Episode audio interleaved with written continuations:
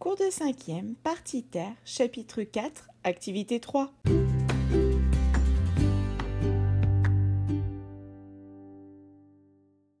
Bonjour à tous, j'espère que vous allez bien. Lors du dernier cours, nous avons remarqué que les volcans effusifs sont surtout présents au niveau des dorsales océaniques et que les volcans explosifs sont surtout présents au niveau des fosses océaniques et des chaînes de montagnes. Les dorsales océaniques sont de longues chaînes de montagnes sous-marines et les fosses océaniques sont de longues dépressions profondes et larges longeant les continents et les archipels volcaniques. Concernant le père de Nicolas, il est toujours au Japon et il subit un séisme pendant sa réunion. Ce qui nous amène à la question quelles sont les caractéristiques des séismes et leur répartition sur Terre?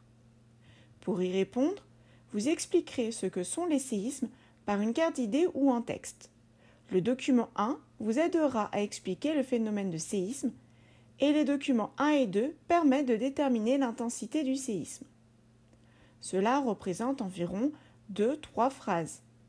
De plus, vous ajouterez la répartition des séismes sur la carte que nous avons vue précédemment, donc la séance précédente.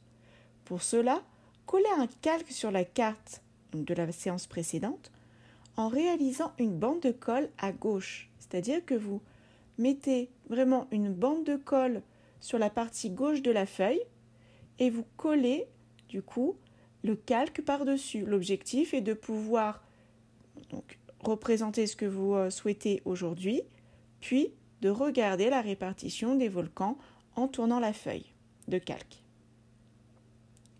Placez ici les séismes sous forme de rond vert. Je vous souhaite bonne chance Vive la curiosité. À bientôt.